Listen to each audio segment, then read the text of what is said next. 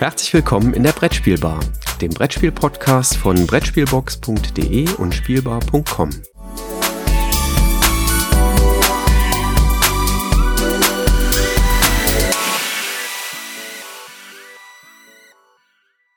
Einen wunderschönen guten Morgen bei der Apothekenumschau der Brettspiel-Podcast äh, hier in der Brettspielbar.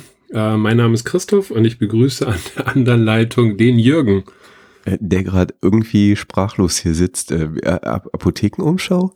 Kriegen wir jetzt Geld von Leuten, die uns Content reinpushen und nehmen wir gleichzeitig Geld von denen, die uns hören? Nee. Äh, nein, es ist auch keine, ist auch keine Werbung, äh, sollte halt nur eine kleine Anspielung äh, auf was anderes sein. Der eine oder andere kann sich vielleicht schon was denken. Okay, und mir erklärst du das dann nachher, ja? Ja, ja. okay. Aber das Geschäftsmodell der Apothekenumschau ist schon geil, ne? Also die lassen sich von den Pharmakonzernen bezahlen für die ganzen Beiträge und lassen sich von den Apothekern bezahlen dafür, dass die das Heft dann kostenlos an ihre Kunden rausgeben. Also Hätte von mir kommen können, das Geschäftsmodell, sage ich mal so. Tja, vielleicht sollten wir sowas für die Brettspielszene noch erfinden. Keine Ahnung. Jürgen, bevor wir, ähm, heute wollten wir uns ja mal da wieder darüber unterhalten, was wir so gespielt haben. Äh, bevor wir da einsteigen, wollte ich nochmal auf unsere Aktion am 27. Januar eingehen, nächsten Jahres. Ja, Hörertreffen, Hörerinnen-Treffen und Hörerinnen-Treffen natürlich, noch viel mehr. Genau, also äh, es, äh, es ist kein Geschlecht an der Stelle ausgeschlossen. Ähm, ja, wir rufen an der Stelle nochmal weiterhin dazu auf, wer also Lust hat, ähm, sich mit uns am 27. in Bonn zu treffen. Also es wird in Bonn sein. Ähm, wir haben schon von dem einen oder anderen gehört, der gerne gekommen wäre, aber Bonn in der Woche ist halt nicht so optimal. Ähm, müssen wir uns mal äh, für die zweite Ausgabe vielleicht dann nochmal was anderes ausdenken. Aber wir haben jetzt erstmal den 27. gesetzt ähm, und äh, wir haben auch schon einige Interessenten, die sich angemeldet haben. Ähm, und an dieser Stelle sei gesagt, es wird definitiv stattfinden, egal mit wie vielen Leuten. Aber wer dazu noch Lust hat, der soll doch bitte in den Show Notes, äh, da werden wir den Link nochmal äh, verlinken ähm, oder reinpacken, ähm, sich einfach dann anmelden, so dass wir ein Stück weit abschätzen können, ja, wo wir uns dann treffen. R äh, Räumlichkeit wird irgendwo zentral in Bonn sein, äh, wird dann aber noch kurzfristig bekannt gegeben. Ja, und ich freue mich riesig drauf. Aber ähm, ich habe schon die Idee gehabt, äh, vielleicht machen wir irgendwie eine Live-Tour durch die Republik. Was hältst du davon? Dann können wir auch mal in den Ecken sein, wo jetzt die Hörerinnen und Hörer waren, die nicht nach Bonn kommen können, mitten in der Woche. Mhm, ja, das könnte sicherlich eine Möglichkeit sein. Äh, für den, der dem es vielleicht abschreckt, also wir werden definitiv kein äh, Hörer-Bingo veranstalten, äh, sondern wollen uns ganz geschmeidig mit euch äh, unterhalten über Brettspiele, äh, vielleicht haben wir auch noch das eine oder andere Brettspiel dabei, um ein bisschen was zu zocken. Mal gucken. Ja, äh, einfach gemütlich, gemütliches Beisammensein, ein bisschen rumplaudern, ähm, so wie wir das hier in der Brettspielbar ja auch machen. Genau. Ja, ähm. Was hast du gespielt? was ich gespielt habe, also unter anderem, das habe ich immer mal wieder auf dem Tisch. Also ist jetzt nicht so ein Dauerbrenner äh, im Sinne, dass ich es jetzt vier, fünf Mal hintereinander gespielt habe. Aber das kommt irgendwie so einmal die Woche vielleicht auf den Tisch. Ist ähm, aktuell City Skylines. Ähm, Autor ist Rustan Håkonsson. Oh, das hast du ähm, super ausgesprochen. Übrigens ein, ein extrem netter Mensch, den habe ich äh, auf der Spiel kennengelernt. Der hat mich da einfach angequatscht, ähm, weil er gesehen hat, dass ich wohl im Vorfeld darüber berichtet habe. Ach genau, vom äh, Kosmos Presse Event hatte ich darüber berichtet und hat mir noch so eine kleine Promo gegeben. Ähm, total netter, sympathischer Typ ähm, der eben dieses Spiel herausgebracht hat, was jetzt mal den umgekehrten Weg gegangen ist, nämlich von der digitalen in die analoge Welt. Das basiert nämlich auf einem Computerspiel. Äh, ich glaube, das heißt sogar genauso, ne? Meines Wissens ja. Ich bin so in den elektronischen Spielen bin ich nicht so firm, aber ich meine, das heißt genauso. Und äh, das hat wohl auch äh, Anleihen in der Grafik vom Computerspiel ähm, quasi übernommen. Ne? Ja, ich guck gerade mal auf der Verpackung, die leider hier noch geschlossen ist, weil das äh, die aus dem ersten Kläppchen des Adventskalenders war. Äh, deswegen kann ich die auch jetzt gerade nicht aufmachen. Das andere Ding liegt unten. Ähm, ja, st steht dabei nichts bei, aber ich meine, das wäre so. Also ich habe es lustigerweise ja schon gespielt, also digital wie analog. Und ähm, man merkt da deutlich die, die Anleihen. Und das, äh, was zu dem Spiel halt sehr, sehr spannend war, ähm, als der Rustan das bei Cosmos eingereicht hat, mh, da war das noch komplett so in 3D. Also man, der hatte eigentlich so die, die Idee, das in so ein 3D-Element, mit 3D-Elementen auszukleiden. Das hat man aber dann nach diversen Testspielen verworfen, weil es nicht mehr ähm, übersichtlich war. Und derjenige, der es gespielt hat, weiß, wie kleinteilig das ist. Es ist ja so eine Art Puzzlespiel. Ja, und das dann noch äh, in einem 3D-Effekt.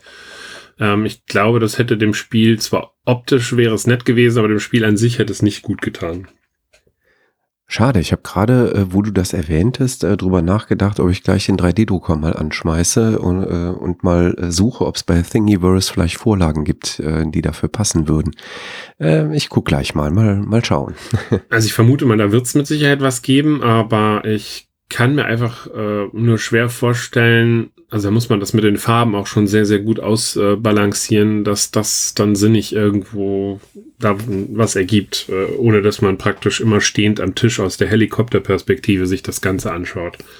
Ja, das stimmt. Ja, was, was ja. machen wir denn jetzt eigentlich äh, bei dem Spiel? Eigentlich spielen wir ähm, kooperativ eine Stadtverwaltung, ne? so möchte ich äh, fast das äh, am ehesten sagen.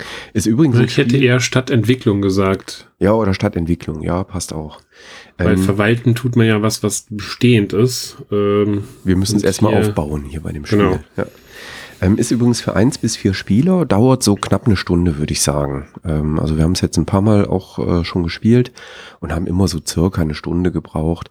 Beim ersten ja, aber da sollte man schon in dem Spiel drin sein. Also ich kann mich an die ersten beiden Partien erinnern. Äh, sorry, dass ich jetzt ja. Wort falle. Da waren wir deutlich über einer Stunde. Okay. Wir haben uns ähm, in der ersten Partie das Spiel sogar wieder mit der Cosmos Erklär App ähm, erklären lassen. Ähm, ich hatte zwar vorher die Regeln mal überflogen, aber jetzt nicht tiefgründig gelesen. Und ähm, der Rest der Runde kannte es auch noch gar nicht, ähm, als wir die erste Partie gespielt haben.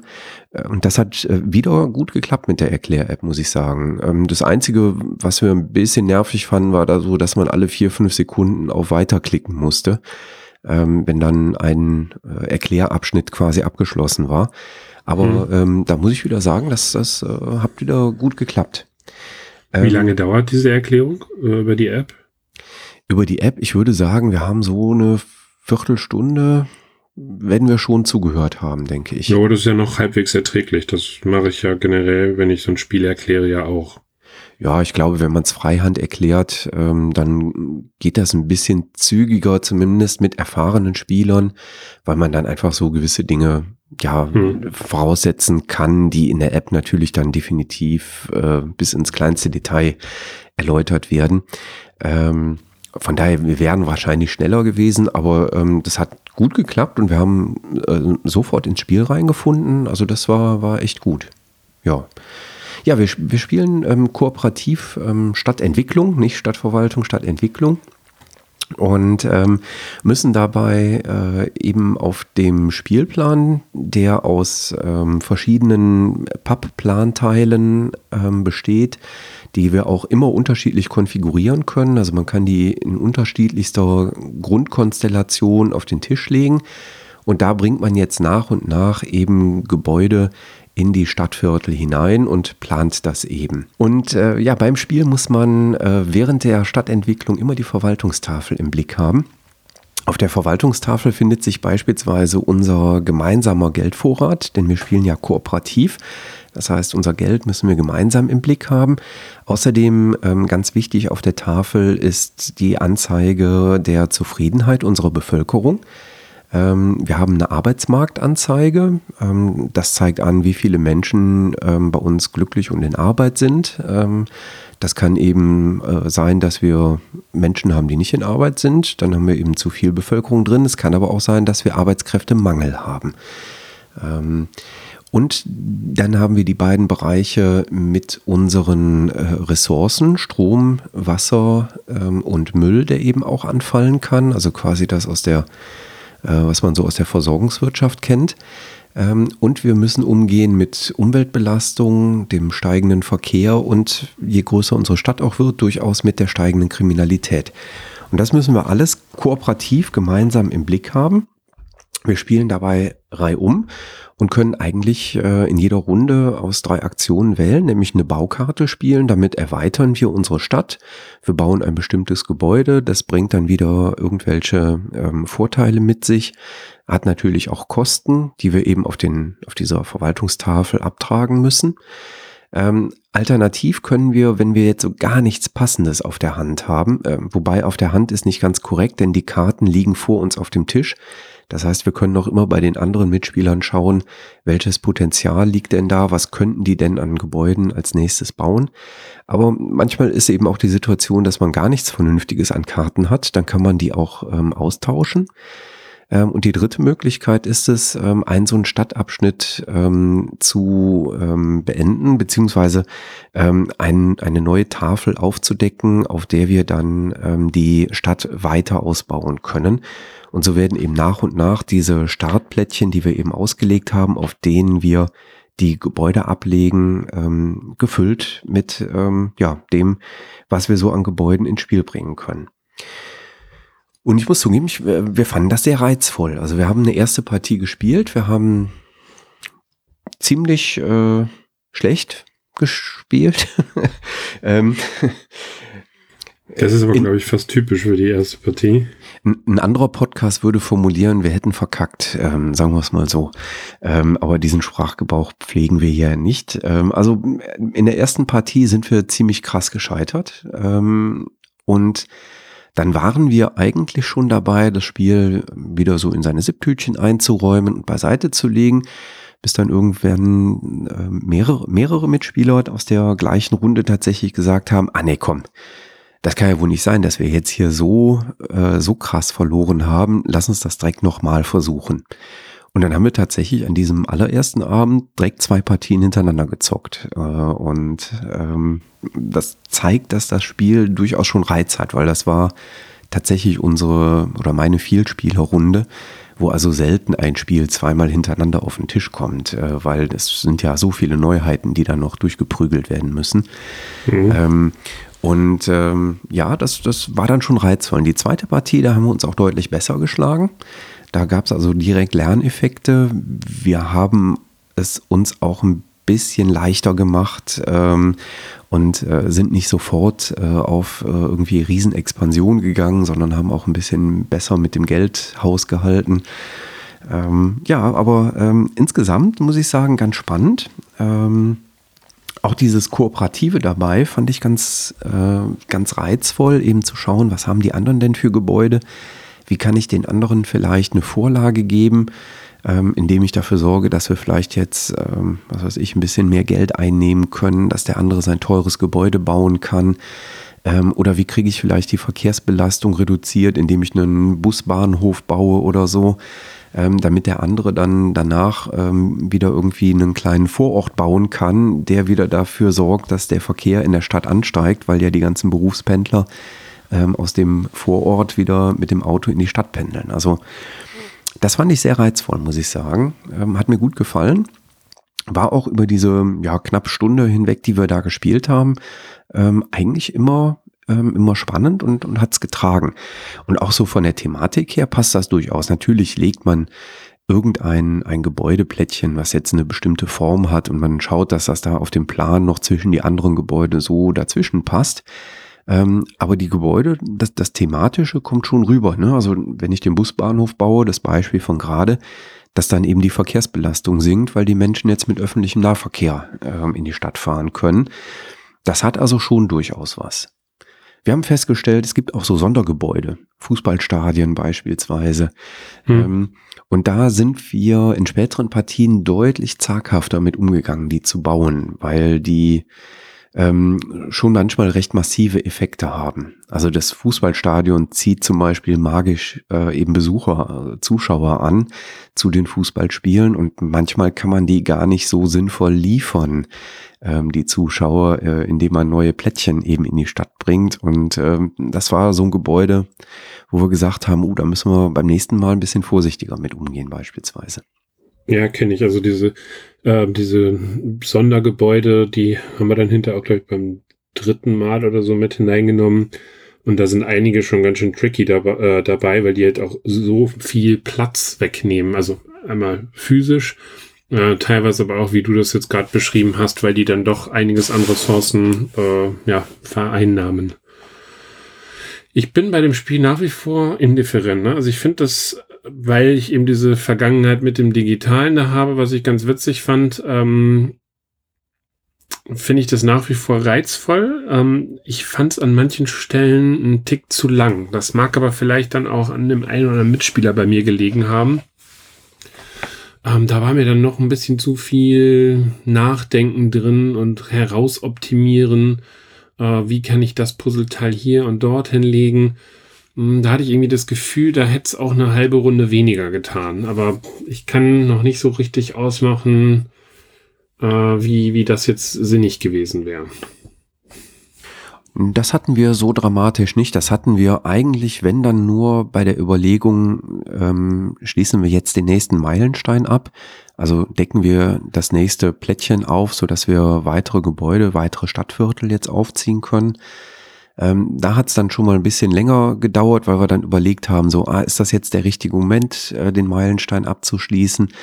Jeder hat dann auch noch besondere Eigenschaften, also quasi einen Charakter, wenn man so möchte, im Spiel.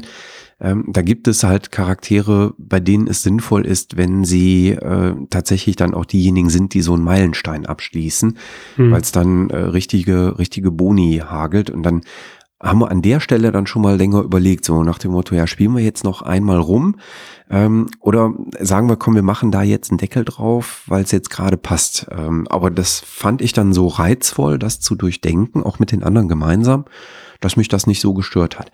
Ich kann aber nachvollziehen, wenn jemand jetzt so alleine vor sich hin knobelt bei dem Spiel, so nach dem Motto, ah, lege ich das Plättchen jetzt dahin oder lege ich es dahin, ähm, dass es dann störend ist. Das kann ich mir schon vorstellen. Wir haben halt immer so gemeinsam überlegt, so nach dem Motto, ah, das könnte doch gut in das Stadtviertel dort reinpassen, das Gebäude, dann kannst du da noch den Bonus abgreifen und da kriegen wir dann noch ein Geld mehr oder ähnliches.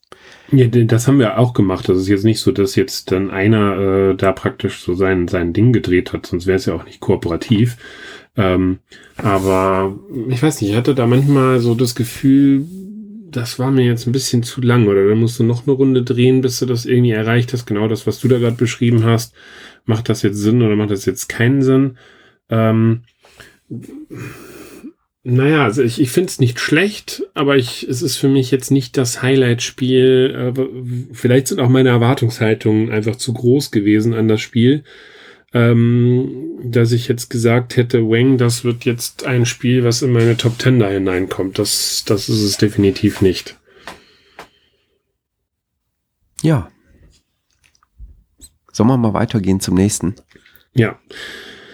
Ähm, da müsste man jetzt mal in die, in die Bibliothek stärker, stärker eintauchen. Ne? Das hast du gemacht. Ähm, ich leider nicht. Ähm, aber ich bin mal gespannt, in welche Niederungen mich du, du mich da jetzt hineinführen wirst, weil ich bin da sehr gespannt auf dieses Spiel, aber mir fehlten eigentlich immer bisher die, die Anzahl der Mitspieler, weil man das ja, glaube ich, oder es sinnvoll äh, betreiben kann, wenn man mehr als vier Leute ist. Ja, es gibt, äh, es gibt Varianten für zwei und drei Spieler ähm, für Obscurio, so heißt nämlich das Spiel, ähm, was wir jetzt als nächstes spielen äh, oder besprechen möchten. Ähm, aber so richtig Spaß macht es erst äh, mit, äh, ich würde sogar sagen, fünf oder sechs Spielern aufwärts. Man kann es bis zu acht Spieler mitspielen. Ähm, ich würde sagen, prinzipiell können auch mehr Menschen mitknobeln. Ähm, aber ähm, ja, dadurch, dass man dann noch Marker auf einem Spielplan platzieren muss, äh, ist, glaube ich, acht eine sinnvolle Obergrenze. Ähm, wie gesagt, ich würde sagen, fünf bis acht Spieler, das ist so ähm, ein sinnvolles Szenario. Ähm, für vier geht es so gerade eben. Ja, das war okay zu viert, aber mit mehr Spielern ist es definitiv schöner. Ich muss zugeben, zu zweit und zu dritt habe ich es bislang noch nicht getestet. Ähm, das passt, finde ich persönlich, nicht zum Charakter des Spiels, aber vielleicht haben unsere Zuhörer da ja auch Hinweise. Ich finde es aber immer wieder schade, sorry, dass ich da jetzt so direkt reingrätsche, dass man, das hat, das, das ist ja auch bei Just One passiert, dass man dann da Zahlen draufschreibt, die eigentlich totaler Murks sind. Also warum schreibt man dann nicht drauf, hey, das ist ein Spiel, was zwischen fünf und acht Leuten ist? Ja, gut, das verkauft sich vielleicht dann etwas schlechter. Aber ich habe jetzt auch schon diverse ähm, Meinungen im Netz gehört, die es wahrscheinlich dann zu dritt oder zu viert gespielt haben, die gesagt haben, nö, das ist ein Scheißspiel. Ähm, und du wirst ja, du wirst ja, genau, ich habe ja von dir immer sehr, sehr viel Positives gehört, aber du hast es eben ja auch mit fünf oder sechs Leuten gespielt, wo es dann eine ganz andere Entfaltung äh, hat. Genau wie bei Just One. Just One zu dritt zu spielen, ist auch ein totaler Murks. Ähm, wenn du es ab fünf spielst, super. Aber jetzt bin ich schon ein paar Sachen äh, vorgegriffen, sorry. Ja. Nee, nee, äh, ist ja nicht dramatisch. Wir sind ja ein Plauder-Podcast, ne? Von daher passt das ja. Ähm, Obscurio, übrigens, äh, ohne eine konkrete Autorenangabe, ähm, es steht nur ein, ich gehe jetzt mal davon aus, ein Autorenkonglomerat drauf, L'Atelier, ähm, steht als Autorenangabe drauf. Ähm, erschienen ist es bei Liebe Lut, ähm, die ja durchaus bekannt sind für Spiele dieser Art. Was ist jetzt diese Art? Bei Obscurio, was so circa 45 Minuten dauert, wenn wir spielen, ich würde sagen, ab 10 Jahren ist es auch gut spielbar, ähm, geht es darum, dass wir ähm, ein gutes Auge haben müssen für Hinweiskärtchen. Ähm, so ganz im Stile von zum Beispiel ähm, einem der Spiele aus dem letzten Jahr, die mir unheimlich gut gefallen haben, äh, nämlich Shadows Amsterdam, ähm, wo ein Spieler ja auch Tipps geben musste. So ähnlich ist das hier auch. Ähm, bei Obscurio teilen wir uns auf in verschiedene Rollen. Und zwar gibt es einen, der spielt quasi das Zauberbuch, das Grimoire. Es gibt einen Spieler, das, äh, also wer das Grimoire spielt, ist quasi so der Spielleiter in der Runde. Ähm, dann gibt es ähm, einen Spieler, der wird der Verräter sein. Ähm, und die anderen Spieler sind Zauberer. Der Verräter ist natürlich äh, verdeckt, also es gibt verdeckte Rollenkarten. Wir wissen also von Anfang an nicht, wer der Verräter ist. Ähm, er tut also zunächst einmal so, als wäre er einer der Zauberer. Ähm, das Grimoire hat jetzt die Aufgabe, die Zauberer aus dieser verwunschenen Bibliothek herauszuführen, in der wir uns befinden. Und dafür muss das Grimoire die Zauberergruppe ähm, durch verschiedene Räume durchgeleiten. Und diese Räume, die finden sich in Szenarien abgebildet auf runden Spielkarten. Also es sind tatsächlich runde Spielkarten oder Hinweiskarten, ähm, wenn man so möchte. Und da finden sich eben immer ganz fantastische Abbildungen drauf. Im Stil von Dixit, Shadows Amsterdam äh, und ähnlichen Spielen, ähm, die da zu nennen sind und die wahrscheinlich den Hörern der Brettspielbar auch durchaus was sagen. Also solche Abbildungen sind das. Ähm, das Grimoire muss jetzt über äh, mehrere Räume hinweg die Gruppe so anleiten, dass die Gruppe eines dieser Hinweisplättchen aus einer größeren Menge von Hinweisplättchen herauspickt. Ähm, das Grimoire guckt sich dafür ein Hinweisplättchen an. Dann weiß das äh, Zauberbuch eben, das ist das Plättchen oder die, die Karte, die die Gruppe entdecken muss. Und dann bekommt das Grimoire zwei weitere Hinweiskärtchen oder Karten, ähm, die es auf ein Tableau legen kann und dort jetzt mit so kleinen Pfeilmarkern Punkte markieren kann, die einen Hinweis geben sollen auf das Plättchen, was die anderen Spieler, die anderen Zauberer eben jetzt entdecken sollen. Ähm, das kann sein, dass man mal diesen Pfeil auf eine Farbe legt, äh, auf einer Karte, oder ich kann sogar das ganze Szenario markieren und sagen, ja, das Zielkärtchen, das ist so ein ähnliches Szenario wie das auf der Karte.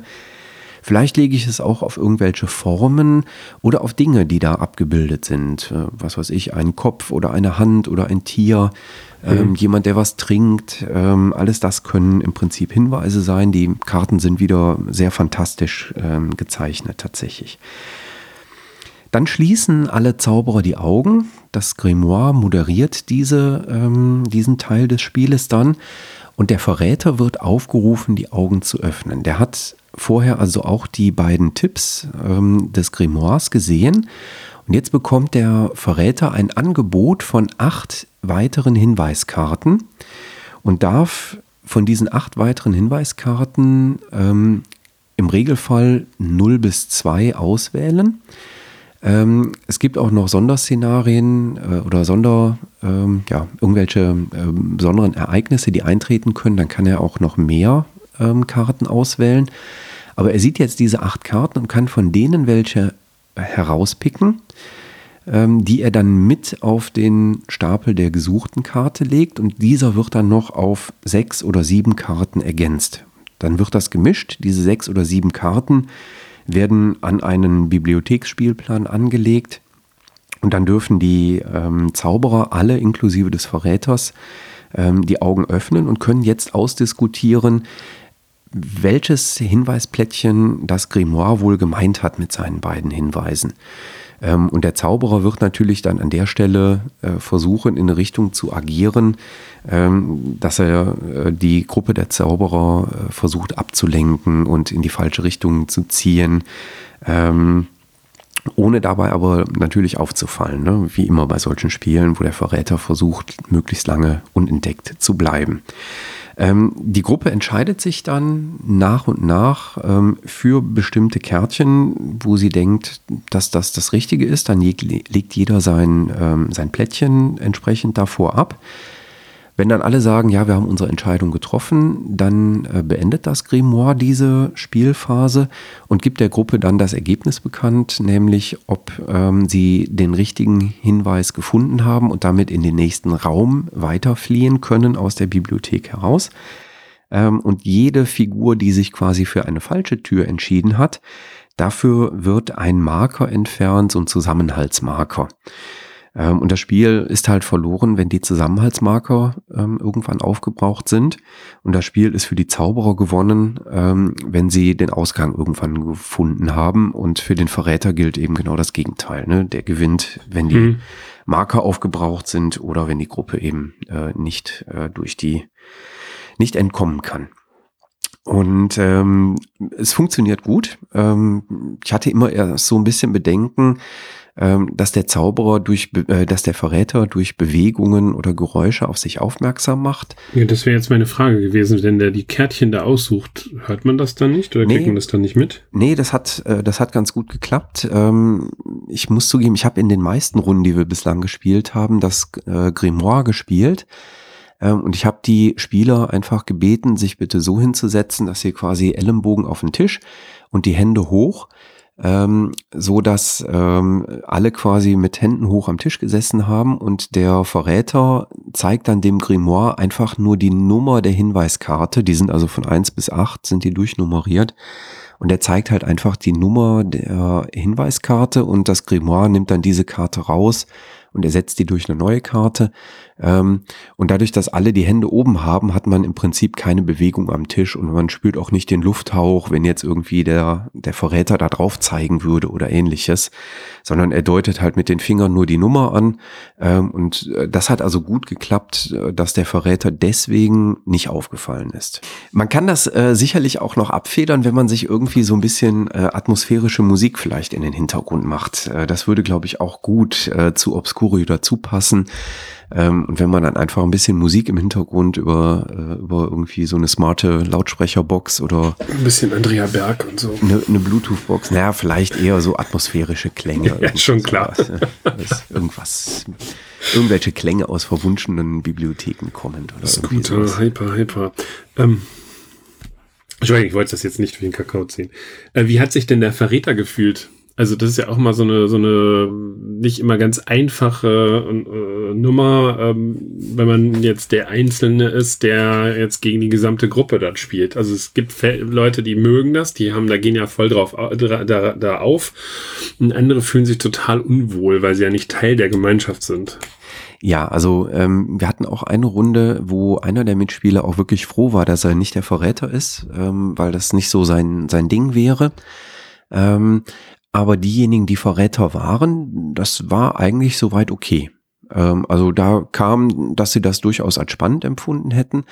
Dadurch, dass die halt selber auch für sich quasi die Hinweise des Grimoires interpretieren müssen und basierend auf den Hinweisen dann quasi diese Störkarten auswählen dürfen, die eben dazukommen. Ähm, das hat doch den Verrätern auch gut gefallen. Ähm, mhm es gibt auch äh, dann eine so eine kleine Schwelle im Spiel, wenn äh, ausreichend viele Zusammenhaltsmarker schon verloren sind von der Gruppe, ähm, dann wird so eine Schwelle überschritten und dann muss die Gruppe versuchen, den Verräter ausfindig zu machen untereinander. Ähm, das war so der einzelne, der einzige Moment, der uns nicht so gut gefallen hat, weil das läuft dann so nach dem üblichen Mechanismus, das Grimoire zählt runter, 3, 2, 1 und ähm, dann müssen alle mit einem Finger auf jemanden zeigen, wo sie denken, der oder diejenige ist der Verräter. Ähm, und das ist so der einzige Moment, der vielleicht nicht ganz so schön war, aber danach ist der Verräter eigentlich sofort wieder in seiner Rolle drin, ähm, weil er dann auch direkt wieder Störkarten aussuchen darf danach. Also es ist nicht dramatisch, mhm. wenn er entdeckt wird. Ähm, den anderen ist nur klar, okay, sie haben aus der Diskussion äh, einen quasi rausgekegelt, wenn sie den Verräter findig gemacht haben ähm, der ihm nicht mehr irgendwie ein Störfeuer reingibt. Und nee, das, das hat gut geklappt. Ich würde es allerdings zugegebenermaßen nicht mit einer Runde mit wenig Spielern ähm, spielen, sondern das ist halt schon ein Mechanismus, der ähm, erfordert, dass man so ein bisschen Spielerfahrung äh, mit reinbringt in das Spiel und dass man sich auch in diese, auf diese Situation einlassen kann ähm, die dann da im Spiel entsteht. Ähm, und ja, ich gebe dir recht, wenn man eine Runde hat, wo per se klar ist, die mögen das nicht, dass so einer vielleicht am Rande steht oder der Verräter ist, vielleicht auch mal irgendwie ungünstig agiert und relativ früh als Verräter identifiziert wird, dann kann der halt auch nicht mehr viel viel mitdiskutieren und die Gruppe vielleicht in eine falsche Richtung scheuchen ähm, dann kann das auch ungünstig laufen. Deswegen also würde ich da schon sagen, das ist ein Spiel für erfahrene Spielrunden eher. Hm. Ähm, die, die Spieldauer 45 Minuten ähm, trägt aber definitiv. Also ähm, ich würde sogar sagen, in den, in den späteren Partien haben wir vielleicht, ich habe nicht auf die Uhr geguckt, aber gefühlt würde ich sagen, wir haben vielleicht sogar gar keine Dreiviertelstunde gebraucht ähm, in den hm. letzten Partien. Das heißt, von dir wäre es eine Empfehlung, aber dann glasklar ab fünf aufwärts. Also zum einen größere Spieleranzahl, definitiv. Ähm, und ähm, eben diese Einschränkung, man muss das mit dem ähm, Verrätercharakter, das muss man mögen. Das mag nicht jeder, dessen bin ich mir auch mhm. bewusst. Mhm. Also ich war schon happy, dass die eine Runde mitgespielt hat, ähm, obwohl da der eine dabei war, der sagte, oh nee, das ist nicht so sein Ding mit dem Verräter. Ja. Ähm, und die fanden das dann aber auch gut. Das war übrigens die Runde, die ähm, bis zum Schluss nicht drauf gekommen sind, wer der Verräter war. Ähm, und die dann dadurch eben verloren haben, ähm, weil mhm. dann die Zusammenhaltsmarker äh, aufgebraucht waren. Also der Verräter hat da äh, ganz, ganz klug, äh, ganz klug gearbeitet, muss ich sagen. Also es war eine relativ kleine Runde, da waren wir, glaube ich, zu viert oder fünft. Und ähm, am Ende war jeder der Meinung, dass ein anderer der Verräter ist. Also jeder Verräter hätte quasi eine Stimme gekriegt, so ungefähr. Was ich mich die ganze Zeit gefragt habe, das geht ja aus der Bibliothek heraus. Wo gehen die Spieler dann hin? Gehen die in die Stadt oder? Weiß nicht. Dann müssen die ja erst eine Stadt bauen, oder? Zum Beispiel, ja. Meine Güte, heute haben wir echt murksige Überleitungen, oder? Meine Güte. Mir fiel jetzt nichts Gescheites ein, aber das war jetzt gerade so ein spontanes Ding. Also Obscurio war das gerade, liebe Lut. Ähm, Autoren Konglomerat vermute ich mal, Latelier. Zehn, Spiel, äh, zehn Jahre aufwärts, zwei bis acht Spieler, wobei ich, wie gesagt, eher sagen würde, fünf bis acht Spieler und so eine Dreiviertelstunde. Und jetzt gehen wir ganz brutal über zu Tiny Towns. Ähm, für ein bis sechs Spieler, also auch solo spielbar, ab acht Jahren von Peter McPherson. Und jetzt lasse ich dich erstmal erzählen, bevor ich dann was zu äh, der Altersangabe sage. Uh, wir machen es spannend, meinst du? Ähm, ja, wir haben mit Städtebau begonnen äh, und hören mit Städtebau wieder auf. Ähm, denn das Tiny Towns, was bei AEG erschienen ist und auf Deutsch dann bei Pegasus herausgekommen ist, äh, frisch zur Messe, ähm, das sieht erstmal optisch ähm, ja, wie so ein nettes Familienspielchen aus. Ähm, und wenn man die ganzen Sachen herausholt, also da ist unheimlich viel Material drin, sehr viel schönes Holzmaterial auch, ähm, dann muss man erstmal ähm, ja so eine Art Vorauswahl äh, ähm, treffen. Ich glaube, es sind sieben Gebäude, ne? Oder sieben Gebäudekarten. Ja. Ja. Also es gibt äh, ähm, eine, ein Gebäude ist per se immer drin, das ist Landhaus und aus diesen sechs anderen Typen, da gibt's meines Erachtens immer vier, ähm, sucht man sich oder mischt man und nimmt dann eine, einen Gebäudetyp heraus, so dass man sieben verschiedene Gebäudetypen hat. Zu jedem dieses Gebäudetyps gibt es ein, ähm, eine Holzfigur. Ähm, ja, man, was hat man? Man hat jetzt ein, ein Tableau äh, mit 4x4 vor sich ausliegen, auf dem man nun ähm, eine eigene Stadt baut. Ähm, wie tue ich das? Also, es gibt einen Kartenstapel, ähm, auf dem vier Ressourcen abgebildet sind. Vier ist richtig, ne? Nicht, dass ich da jetzt auch was Falsches sage. Gut. Nee, fünf, fünf Ressourcen. Fünf, Entschuldigung, Fünf, fünf Ressourcen. Ressourcen. Ja, ich war jetzt auch, ich meine, da wäre noch. Ich war auch gerade in Gedanken äh, schon einen Schritt weiter. Nein, Holz, Weizen, Ziegel, Glas und Stein. Ah, perfekt. Ähm, also, diese fünf Ressourcen sind auf diesen Karten abgebildet. Ähm, drei bis vier Mal im gesamten Kartenstapel. Dieser Kartenstapel wird gemischt. Fünf äh, von diesen Ressourcen werden dann herausgenommen und anschließend deckt man dann eine Karte auf. Auf der ist eine Ressource abgebildet und diese Ressource setzt man auf sein 4x4 Raster ein. Warum macht man das? Weil diese Gebäudetypen, von denen ich eben gesprochen habe, sieben Stück an der Zahl, die sind ähm, diesen, ähm, die bedürfen einer bestimmten Anordnung von diesen Rohstoffen. Also beispielsweise müssen dann für so ein Landhaus ähm, drei ähm, Rohstoffe im, in L-Form aufgebaut werden. Habe ich das, kann ich dieses L äh, oder diese drei ähm, Rohstoffwürfel beiseite schieben und dafür dann an eine, eine der drei Stellen, wo diese Rohstoffe gelegen haben, ähm, dementsprechend so ein Landhaushäuschen äh, hinsetzen. Ähm, dieses Ziehen der Karten passiert zweimalig. Dann habe ich als drittes einen freien Rohstoff zur Auswahl. Also so, dass ich nicht komplett nur auf diese Karten angewiesen bin. Dann geht es weiter. Vierte, fünfte Karte. Sechster ist wieder frei. Sieben, acht, neun ist wieder frei. Das machen wir so lange, bis dieser äh, Kartenstapel durchgespielt ist. Dann kommen die anderen fünf wieder dazu. Es wird gemischt. Fünf Karten wieder beiseite gelegt und es äh, geht wieder von vorne los. Ähm, zwischendurch, das hatte ich ja gesagt, habe ich jederzeit die Möglichkeit, diese Häuser zu bauen.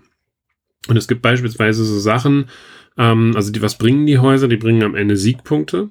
Allerdings ähm, gibt es bestimmte Verknüpfungen. Also Kirchen beispielsweise sollten nur in den ähm, Rändern sein oder idealerweise in den Rändern sein, weil sie als Multiplikator dienen. Äh, wenn ich Landhäuser habe, brauche ich beispielsweise eine Gärtnerei, die diese, die diese Landhäuser dann versorgt. Und so sind verschiedene Gebäudetypen, die wiederum äh, bestimmte andere Gebäudetypen brauchen, um eben halt dann in einen Punktemodus hineinzukommen. Jetzt kann man sich vielleicht vorstellen, ich habe am Anfang 16 Felder frei, wo ich was bauen kann. So nach und nach wird diese Baufläche halt immer begrenzter. Denn die Gebäude, die ich da hinsetze, setze ich auch auf diese 16 Felder.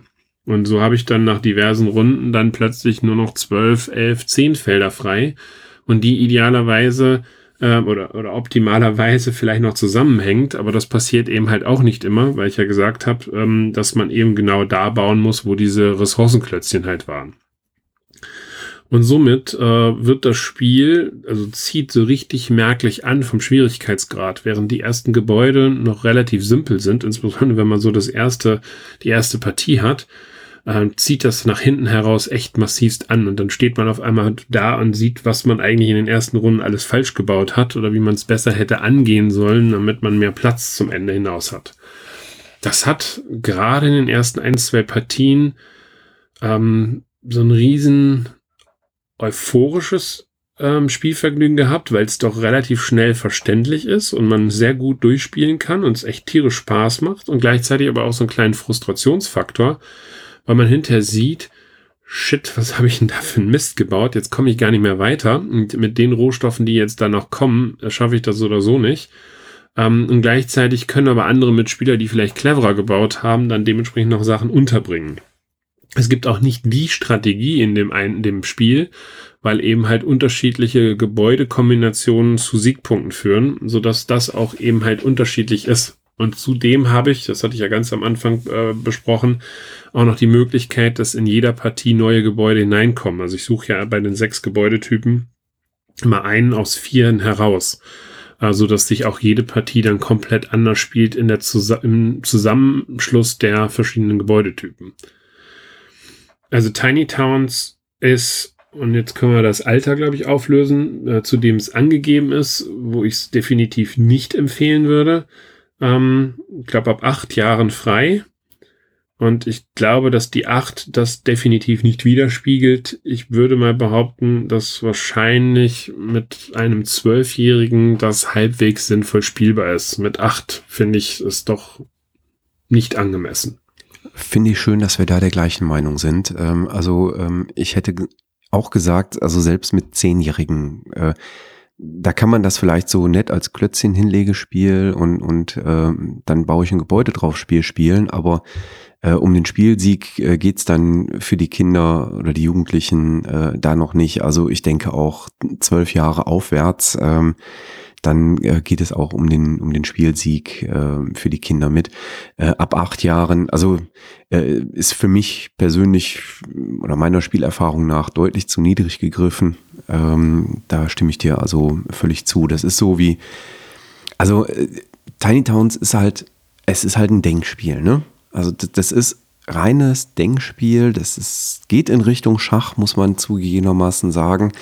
Ähm, mir gefällt es auch sehr, sehr gut. Ähm, aber das ist so wie, wie Photosynthese damals. Äh, da war auch eine deutlich zu niedrige Alterseinstufung drin. Das ist ja reines Operations Research gewesen, äh, das Spiel. Tiny Towns ist nicht ganz so heftig wie Photosynthese, ähm, aber es ist schon sehr anspruchsvoll. Also äh, ich würde auch sagen, ähm, Altersstufe oder Alterseinstufung müsste deutlich höher sein. Ähm, und dann kann man auch Freude entwickeln an dem Spiel. Ich würde es auch nicht als Familienspiel bezeichnen. Also nee, für mich ist das nicht. ein Kennerspiel definitiv. Also das ist, ist glaube ich, auch nicht sauber ausgezeichnet. Also es ist für mich eher ein Kennerspiel, wenn man es vernünftig spielen will. Und das muss man eigentlich schon ab der ersten oder zweiten Runde dann direkt machen. Denn wenn du da Baufehler machst, die, die 16 Felder sind nicht viel und das hängt dir das ganze Spiel hinterher. Da kannst du teilweise in den ersten ein, zwei Runden Fehler machen, die du im gesamten Spiel nicht wieder ausgebügelt bekommst. Ja, genau. Also ich bin da ganz bei dir. Es ist tendenziell würde ich sogar sagen, es ist ein abstraktes Spiel. Also es ist ein abstraktes Spiel. Allerdings finde ich das Material, ähm, also die Holzgebäude, die äh, Ressourcenwürfel, äh, ist fantastisch und auch die Zeichnungen auf den Karten sind traumhaft schön. Also ähm, gefällt mir unheimlich gut von den von der Grafik her und von der Aufmachung her. Äh, und das lässt dieses äh, ja abstrakte Denkvergnügen dann verschleiert das so ein ganz kleines bisschen. Hm. Ja, also von meiner Seite, und äh, so hatte ich dich auch verstanden, definitiv eine Empfehlung. Also wer mal was, was Anspruchsvolleres äh, haben möchte mit sehr schönem Material, was auch eher so ein bisschen oldschool ähm, Holzmaterial ist, äh, was ich aber definitiv hier auch in das Spiel super hineinpassend äh, finde. Äh, man hätte, glaube ich, bei ein oder zwei Gebäuden die Farbwahl ein bisschen kräftiger oder stärker machen können, so dass die besser auseinanderhaltbar sind. Aber ansonsten gibt es an dem Spiel nichts zu meckern, außer dass acht Jahre viel zu niedrig sind und ich es definitiv als Kennerspiel sehen würde. Ja, prima. Dann haben wir doch äh, drei schöne Spiele. Das letzte war äh, Tiny Towns bei Pegasus ähm, erschienen von Peter McPherson, ein bis sechs Spieler ab acht Jahren. Wir sollen ja immer die Metadaten nochmal wiederholen. Ne? Ja, und äh, ja, das stimmt. Äh, schöne Grüße an, an uh, Unbekannt. Äh, und ähm, an der Stelle vielleicht auch noch den Hinweis, AEG hat mittlerweile schon eine Erweiterung angekündigt äh, unter dem Namen Fortune. Da werden wohl noch weitere Gebäudetypen hineinkommen. Also die sind von dem Konzept überzeugt und das, was bisher ein Feedback so landläufig durch die Social Media Kanäle kommt, ist, ist wohl auch sehr gut, äh, so dass das definitiv, also könnte ich mir gut vorstellen, dass das auch bei Pegasus dann am Ende rauskommen wird, ohne dass ich es bisher weiß. Ja, das klingt doch gut. Prima. Dann haben wir wieder drei schöne Spiele gehabt heute. Nochmal der Hinweis an die Hörerinnen und Hörer. 27. Januar Hörerinnen und Hörertreffen in Bonn. Wir würden uns riesig freuen. Eine Bitte, dass ihr euch ähm, bei Eventbrite, der Link äh, ist unten in den Shownotes zu finden und auf unserer Webseite auch dann äh, entsprechend in den Episoden zu finden, ähm, da kurz eintragt, damit wir wissen, wie viele Plätze wir äh, in der Lokalität, wo wir dann äh, hingehen werden, reservieren müssen, ähm, damit wir da dann auch wirklich Platz haben. Das wäre also für uns so rein organisatorisch eine Erleichterung. Ähm, wir freuen uns riesig drauf, ähm, dann im neuen Jahr quasi mit euch zu starten. Und äh, ja, dann bleibt uns eigentlich für dieses Jahr nur zu sagen, dass wir euch eine schöne Weihnachtszeit wünschen. Genießt die Zeit mit Freunden, Familie, ähm, kommt ein bisschen runter hoffentlich. Ähm, diejenigen, die arbeiten müssen, Dankeschön, dass ihr den Job macht, den ihr da macht. Ich denke da an diejenigen, die in Krankenhäusern arbeiten, die bei der Feuerwehr, bei der Polizei arbeiten und auch über die Feiertage natürlich im Einsatz sind. Restaurants nicht zu vergessen. Restaurants äh, gehören die, auch dazu. Die da auch, damit der ein oder andere feiern kann, da arbeiten. Ja.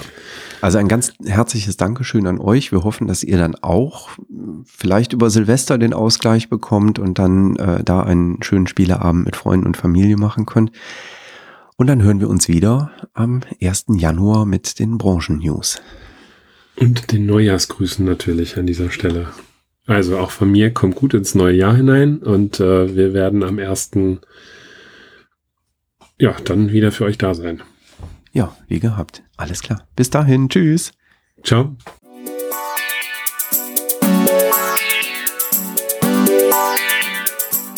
Danke, dass du der Plauderei an der Brettspielbar gelauscht hast.